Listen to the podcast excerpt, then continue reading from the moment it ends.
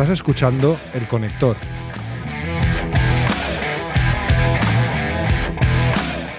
Un podcast para aprender de los mejores técnicos y creativos.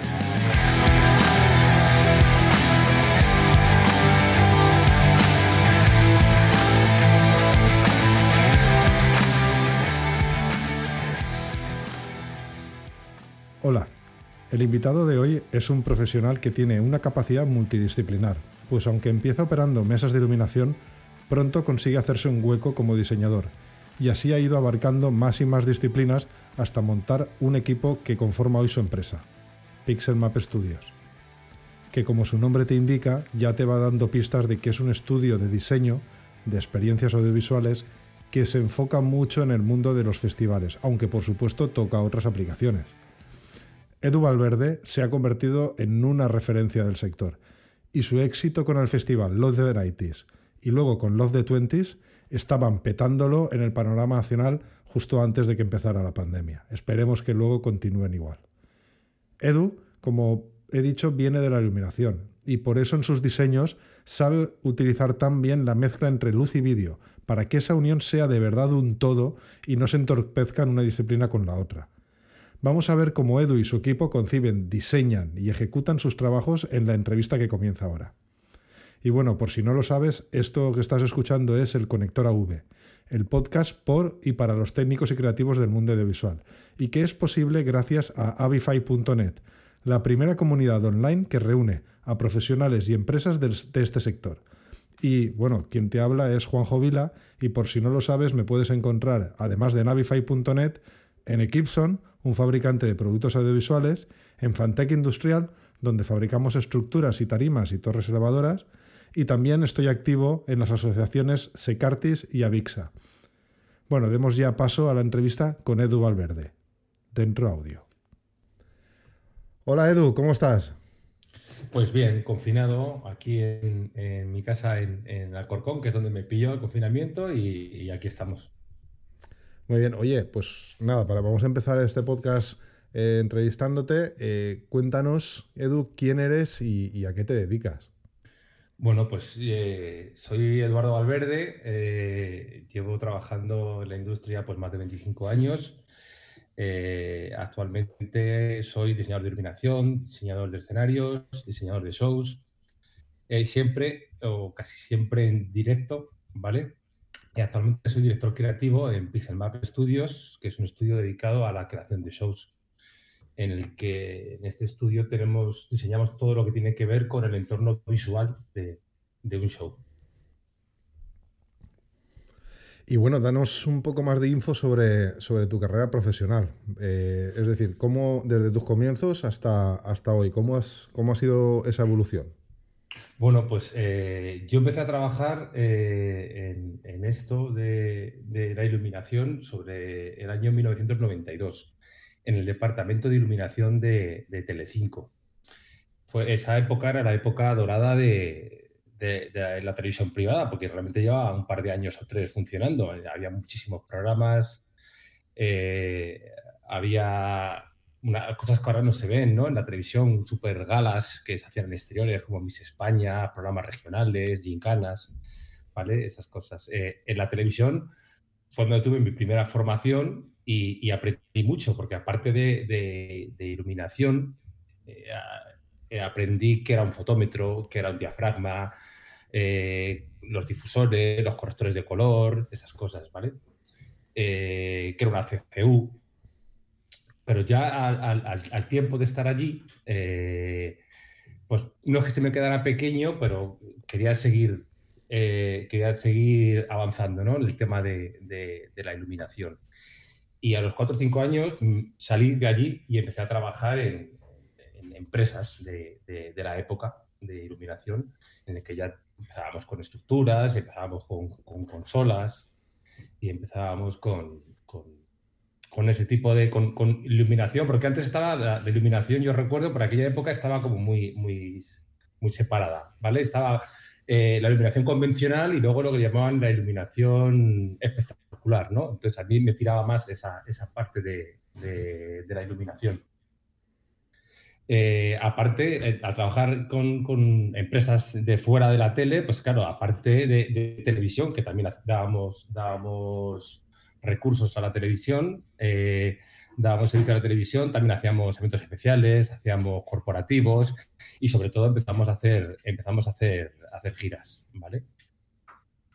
más adelante, pues ya en lo que es la, en lo que es las empresas de, fuera de, una localización, pues ya tienes más, tienes más oportunidades de, poder, de poder operar consolas y poder incluso hacer tus pequeños diseños.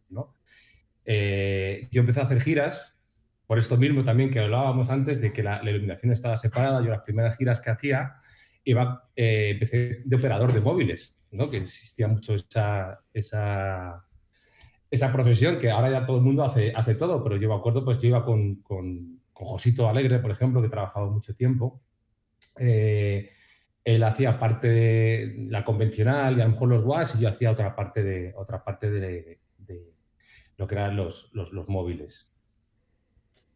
Más adelante, ya con, a, finales de, eh, a finales de los 90, a principios de los 2000, eh, fue cuando empezó todo, sobre todo en, España, el tema de, los grandes festivales y sobre todo empezaron los festivales de, de, música electrónica, en los cuales esos festivales yo empecé a entrar dado a, a la residencia que tenía yo en Madrid con, con, con, una fiesta que era Goa, una fiesta que se hacía aquí en, en, Fabric, una fiesta que metía como más de 10.000 personas todos los meses. Y, y, empecé a aprender mucho sobre el tema de, la electrónica y más adelante eh, empecé a trabajar eh, en los opening y los closing del Space de Ibiza. Y ahí estuve trabajando como haciendo opening y closing con como 7, 8 años, desde que empezaron hasta que hasta que hasta que cerró, hasta que cerró Space. Eh, a la vez eh, de estos años en la península se iban creando muchos, muchos festivales como Dream Beach, como Clavers, eh, festivales de Radical y, en esos trabajé también, también bastante. Hasta hace cuatro o cinco años que empezamos con el tema de los 90s, ¿vale? Con estos festivales eh, en los cuales empezamos a, me hicieron un encargo muy especial, ¿no? desde Ser Music y, eh, su, CEO, eh, Hugo Albornoz, me encargó un, show muy, muy especial para nosotros. Eh, empezamos a trabajar en ese show y cuando llevábamos ya, cuando acabamos el primer año, nos dimos cuenta que teníamos un, un super equipo montado, ¿sabes? De editores de vídeo, de programadores, de, creadores de sonido y entonces se nos ocurrió, ya que teníamos el equipo montado, eh, montar la empresa y ahí es donde nació Pixel Map Studios. y, bueno, eh, ¿tú, empezaste, siempre has empezado en el mundo de la luz? Yo empecé, o sea, mi primera formación eh, fue con la iluminación y es lo que más he trabajado, aunque en el en, España, ¿vale? Eh, los técnicos de iluminación siempre han, siempre han, han tenido que hacer más cosas, ya tanto como los técnicos como los diseñadores, ¿no? No solamente se dedicaban a, la, iluminación. Han tenido que diseñar los sets, han tenido que hacer, han tenido que hacer más cosas. De ahí que puedas aprender, ¿sabes? Siendo técnico de iluminación, puedas aprender eh, muchos más campos. Pero sí, mi formación empezó con, con la iluminación. ¿Y, cómo eh, te has, sido autodidacta o, antes has tenido algún, o sea, eh, has hecho algún FP o algún, o algún diseño específico, alguna formación específica de iluminación o, te has dedicado directamente al mundo autodidacta? Yo empecé eh, en esto, pues, de chiripa, ¿no? Como, como, muchos. Yo soy de la generación que hizo el, el servicio militar. Y yo acabé la mili en el 90, 90-91 creo. Eh, y cuando acabé la mili me fui al INEM y, resulta que había un, en el INEM, daba un curso de técnico operador de cabina de luminotecnia, se llamaba así, tal cual, ¿vale? No sabía que era eso, pero sonaba súper divertido.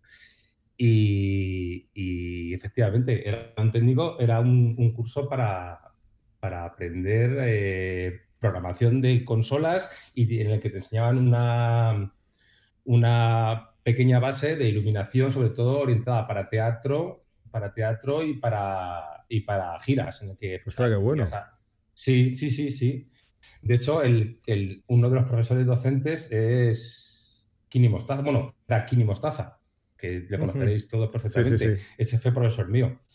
Y entonces, bueno, pues sí, te enseñaban a pachear, te enseñaban los filtros, te enseñaban, bueno, estábamos en un centro cultural y en ese centro cultural pues con la consola que había hacíamos nuestros diseños. Yo me acuerdo que íbamos a dar los, eh, las prácticas, estuvimos dándolas en, en Uno Diseño, no sé si te acuerdas de aquella empresa, una empresa de Madrid súper antigua. ¿Cuál, cuál?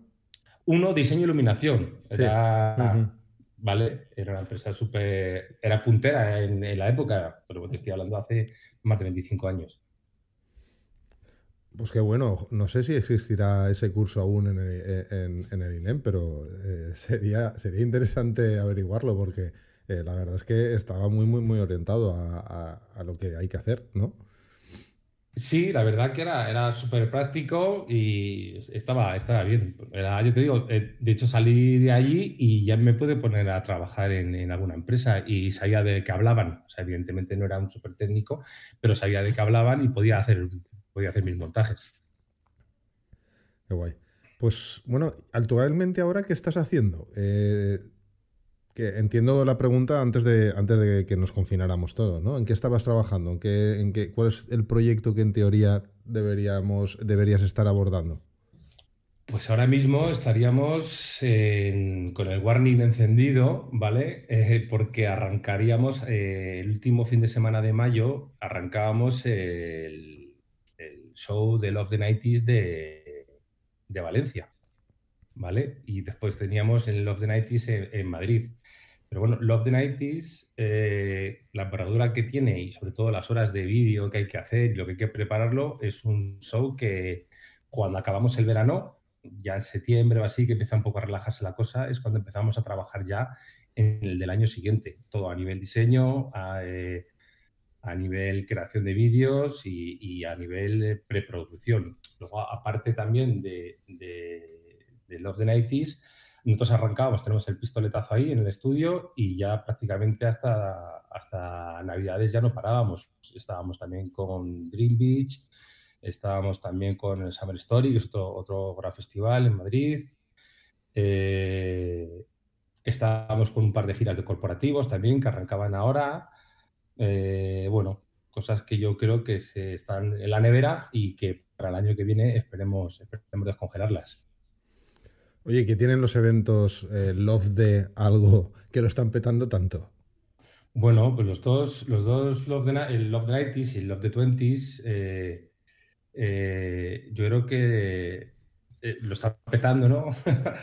porque es una cosa muy dinámica, es entretenida, eh, porque es eh, un show que está como dividido en tres partes. Una parte que es un show, tipo una gala de televisión, luego tiene otra parte que es pista de baile y luego tiene otra parte de show multimedia, ¿no? que es como la gente cuando va a un parque, a un parque temático, ¿no? porque estás viendo continuamente lo que los vídeos están sincronizados con la piro, que están sincronizados con el láser. Eh, en total son, son los shows son unas cinco horas, ¿vale? En el que pasan un montón de artistas, casi 30 artistas. Aparte son artistas que llegan y hacen sus dos temas, porque son artistas que tienen dos, tres temas, no tienen más, ¿no? Entonces la gente, eh, o sea, no, no, te aburres. Aparte es una, tiene una historia emocional, ¿no? Que es unos shows diseñados para gente que habitualmente no sale. Entonces es como quedan ese día, ¿no? Y con los amigos que llevan tiempo a, a, recordar qué es lo que hacían.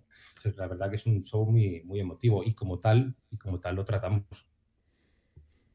Oye, tu carrera eh, es sobre todo shows en directo, muy de giras y conciertos, ¿no?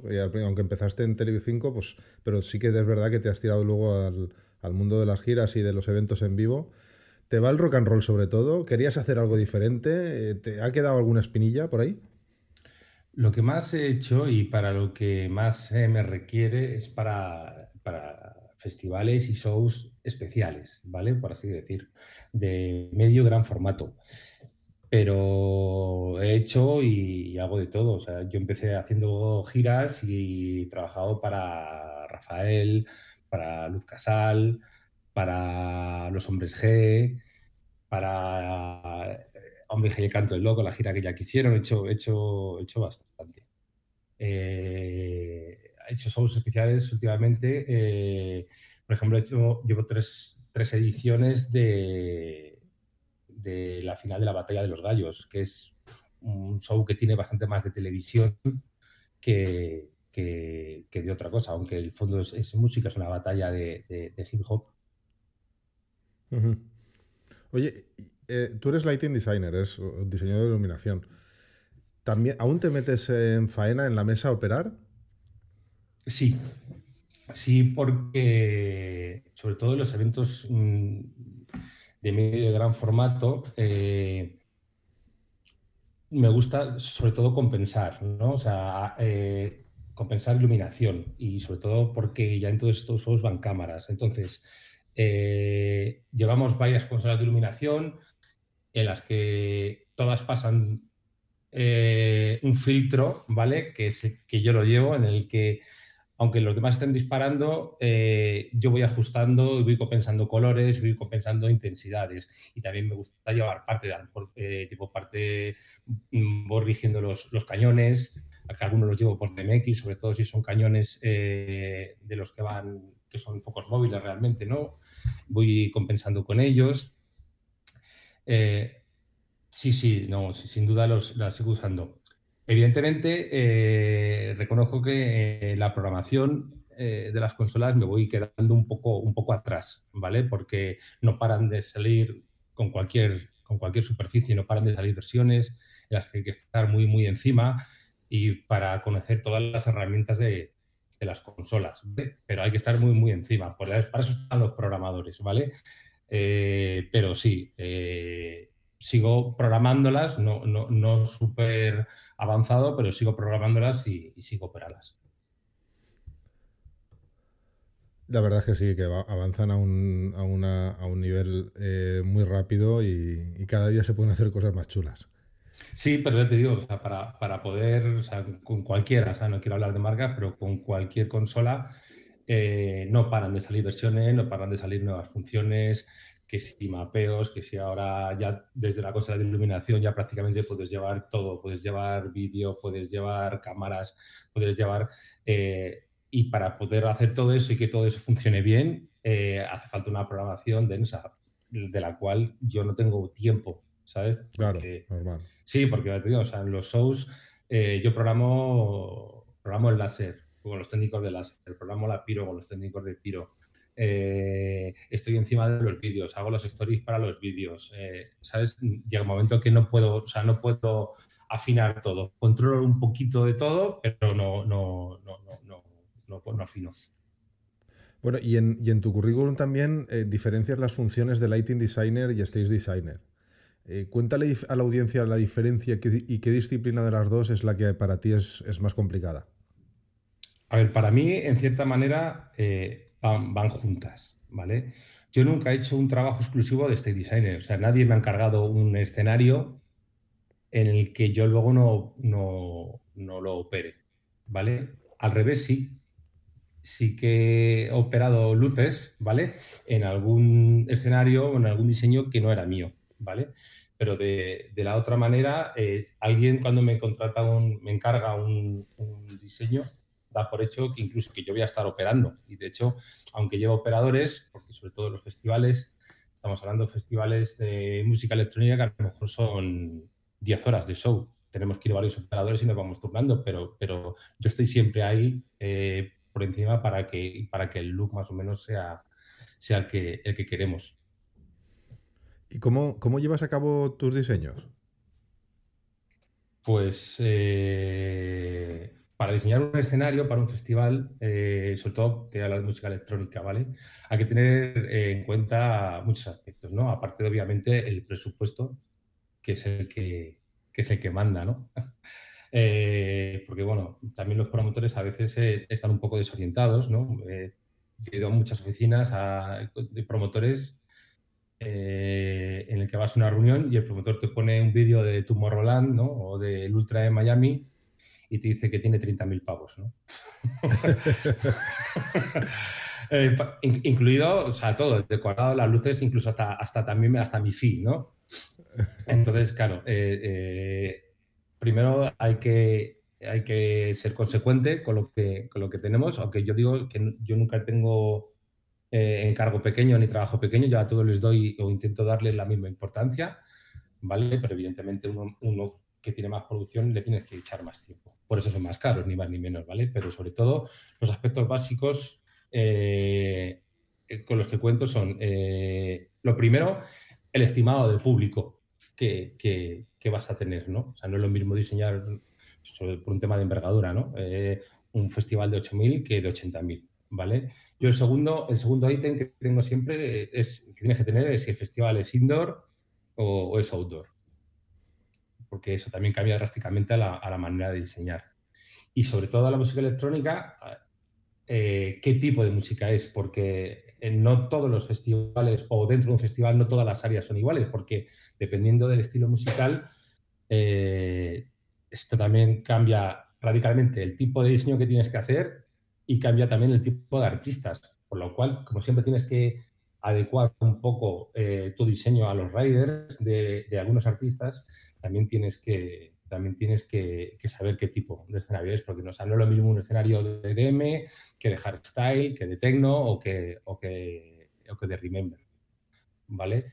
También eh, hay que tener en cuenta la temática del festival. Hay muchos festivales en España que son, son temáticos y eh, pues si, quieren que tu mainstream esté en consonancia con la imagen de la marca o directamente es el Festival de las Flores, pues tienes que dibujar una flor en algún sitio, ¿no? por ejemplo.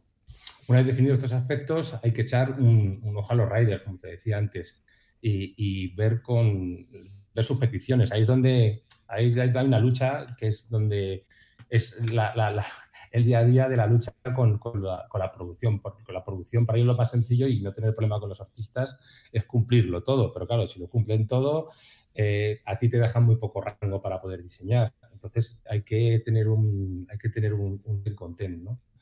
Eh, hay algunas cosas que ya las sabes, ¿no? Hay artistas, eh, mega artistas, ¿no? Un David Guetta, un Dimitri, un tal, esos artistas siempre te van a pedir pantallas muy grandes para que encajen sus visuales. Eh, o pasarelas para que ellos puedan salir al público. Eh, eso teniéndolo en cuenta antes de diseñar, luego te, quitará muchos problemas, pero, pero hay, que tenerlas, hay que tenerlos en cuenta. Por ejemplo, en el caso del tecno es todo lo contrario, no hace falta meter luz llave. Eh, le metes un poquito de luz a estos artistas y enseguida te están llamando por el intercom que se la quites que no, que no, que no las quieren ver. por ejemplo, el hardstyle suele ser un estilo más, más figurativo en cuanto a diseño. Eh, los escenarios de Remember, pues tienes que dejar entradas para backline, tienes que dejar salidas, porque suelen haber actuaciones en directo. Eh, pues, y, luego, aparte, la operación, dependiendo de, cada, de cada, estilo musical, te, piden unos colores, eh, una cadencia y también el tema de los visuales, ¿no? que también los trabajamos mucho. No son los mismos visuales para un estilo musical que para otro. Y bueno, todos tus diseños, eh, lo que hablábamos antes, ¿no? De que te dicen 30.000 euros para, todo, ¿no? Eh, todos tus diseños entiendo que no se acaban llevando tal cual a, la realidad, ¿no? Que, muchas veces eh, te encuentras muchas veces eso, que lo que tú has diseñado al final tienes que modificarlo porque difiere de lo que al final es posible realizar. A ver, yo intento, es una cosa que, es una cosa que, te cuesta aprender, yo que es lo que más, pero es eh, ser consecuente, ¿vale? Eh, y para luego eh, trabajar luego lo, menos posible. Es, es preferible ir con un perfil más bajo y luego subir que realmente hacer un mega diseño y luego que se quede en, una, cuarta una cuarta parte, porque cuando haces un diseño y empiezas a, a recortar, llega un momento que el diseño desaparece es otra cosa, que es preferible empezar, empezar desde, desde cero, ¿vale?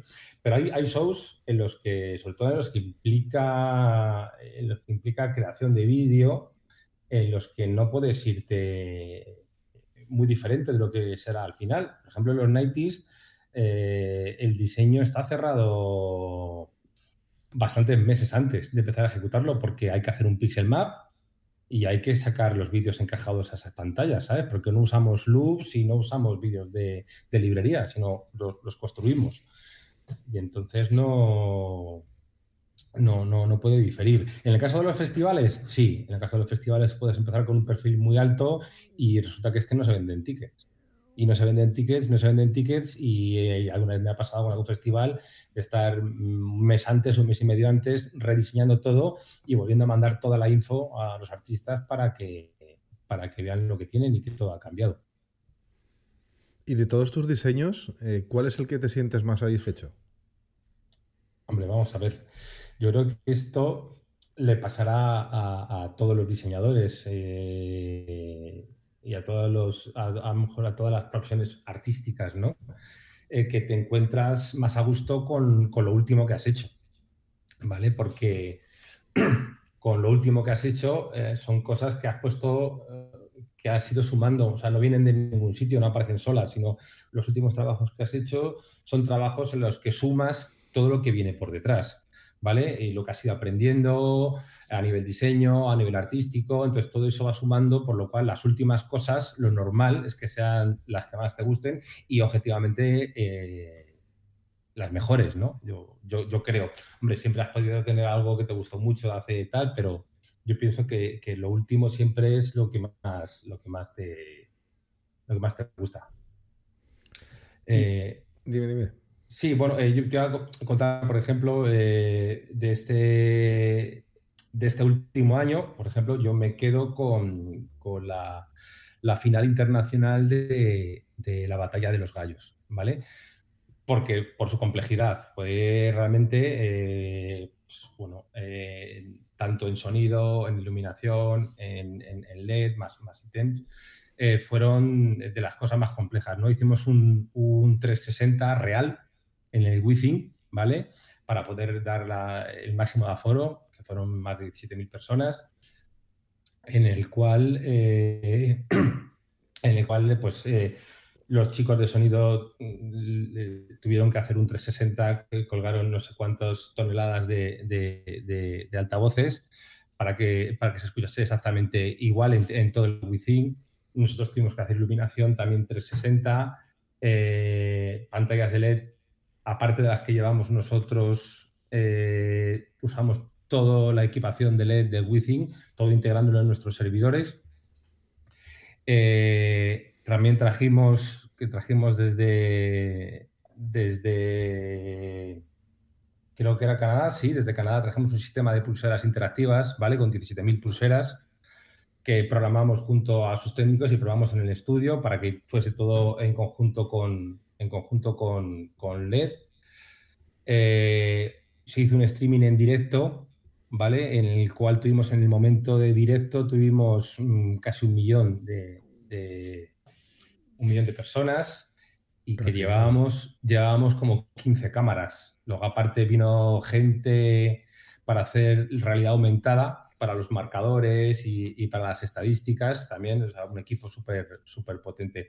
Fue una producción impecable que hizo eh, una productora con la que trabajo, Babla. Eh, saludo desde aquí a, a Quique, que es el, director. Y bueno, yo te digo, fue, yo creo que de las cosas más, más complejas que, que hemos hecho o que yo he hecho nunca y lo hicimos este año.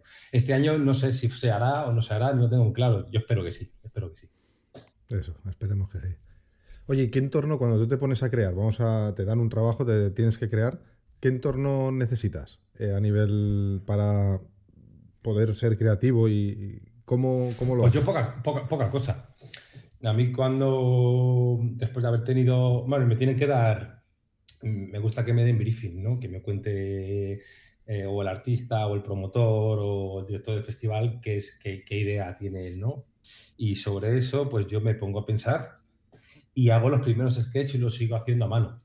Cojo, tengo mi, mi libretita y me pongo a hacer ahí con a lápiz las cosas, porque así veo, compensan, están, no están compensadas visualmente. Y luego, pues un ordenador con una, que tenga una buena gráfica y con WYSIWYG. Yo trabajo con WYSIWYG, todo. No solamente la iluminación, sino también construyo los bloques o, construyo los bloques con SketchUp y luego los meto en WYSIWYG otra vez y lo vuelvo a meter. Y eso, y buena música y a dibujar. Tu empresa, eh, bueno, has dicho que como montaste al final un equipo, acaba, acaba, montando una empresa eh, que se llama Pixel Map Studios. Lo que nos lleva a la pregunta sobre la inmersión del vídeo en los diseños. En tu caso está claro, al menos, al menos por el nombre de la empresa. Eh, pero, ¿qué, ¿qué, apuestas por una inversión total de las dos disciplinas? Es decir, la videoescena y, y la iluminación. ¿Crees que hoy se abusa del vídeo? ¿Depende del contenido, depende del tipo de, pues eso, del tipo de, evento que se haga? ¿Cómo estás viviendo tú esa inversión del vídeo dentro de los diseños de iluminación o al revés? Eh, a ver, sobre todo cuando se trabaja con vídeos y cuando se trabaja con, LED, eh, yo ya no veo diferencia. No veo diferencia. Eh, de hecho, la pantalla de LED para mí es iluminación en estado sólido ya está. Por lo cual tengo que tener el control de, esa intensidad en todo momento. Cuando te contaba antes que si, te gustaba, que si me gustaba operar, yo en uno de los faders que llevo es, el, es la intensidad de la pantalla, porque hay clips que son más claros, hay clips que son más oscuros, y entonces igual que haces con las luces que tienes que ir compensando, tienes que ir compensando con la pantalla de LED. Siempre. Pero en un festival eh, en un festival también. O sea, la salida del Resolume la meto por DMX. Resolume porque es el servidor que más se usa ¿no? en, los, En, los festivales, sobre todo de electrónica. Eh, y meto la capa de la intensidad, la meto por la mesa. Y, muy cabezón se tiene que poner el operador de vídeo para que no.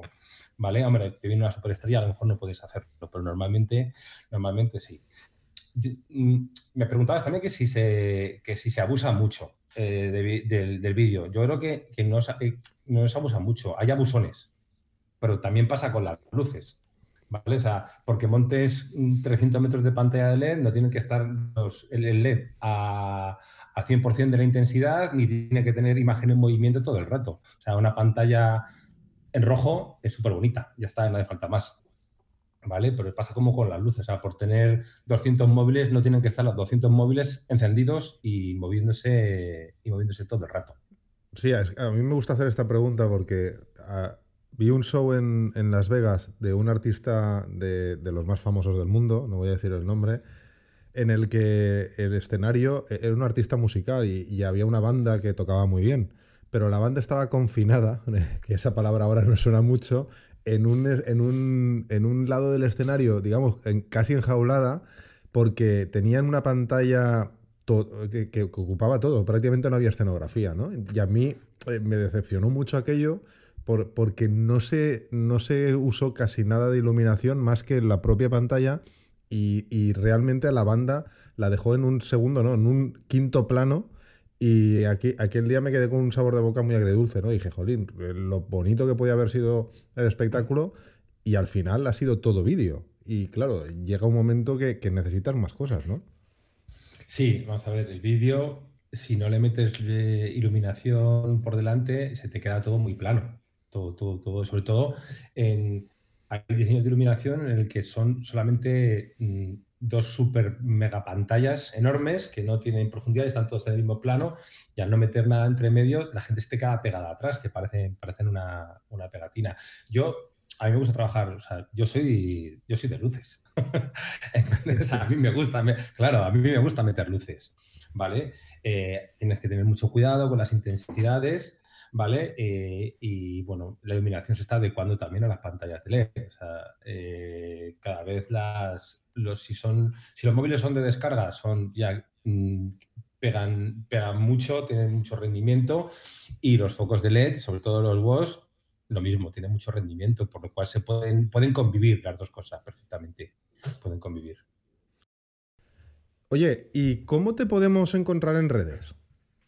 Bueno, pues eh, la web de Pixelmap es eh, www.pixelmapstudios.com Luego tengo mi web personal, que la, verdad es que llevo un poquito, la tengo un poco desatendida, a lo mejor llevo un año sin subir nada, que es eduvalverde.com y luego en el Instagram de, de Map Studios, que es Map Studios. Vale, pues pues bueno, no, no me queda más que, darte las gracias por eh, eh, gastar tu tiempo en, estar en este podcast, que esperamos que a todo el mundo le sirva eh, para, para, al menos saber cómo crear o, inspirarse en, cómo trabajan otros para también mejorar su profesión, ¿no?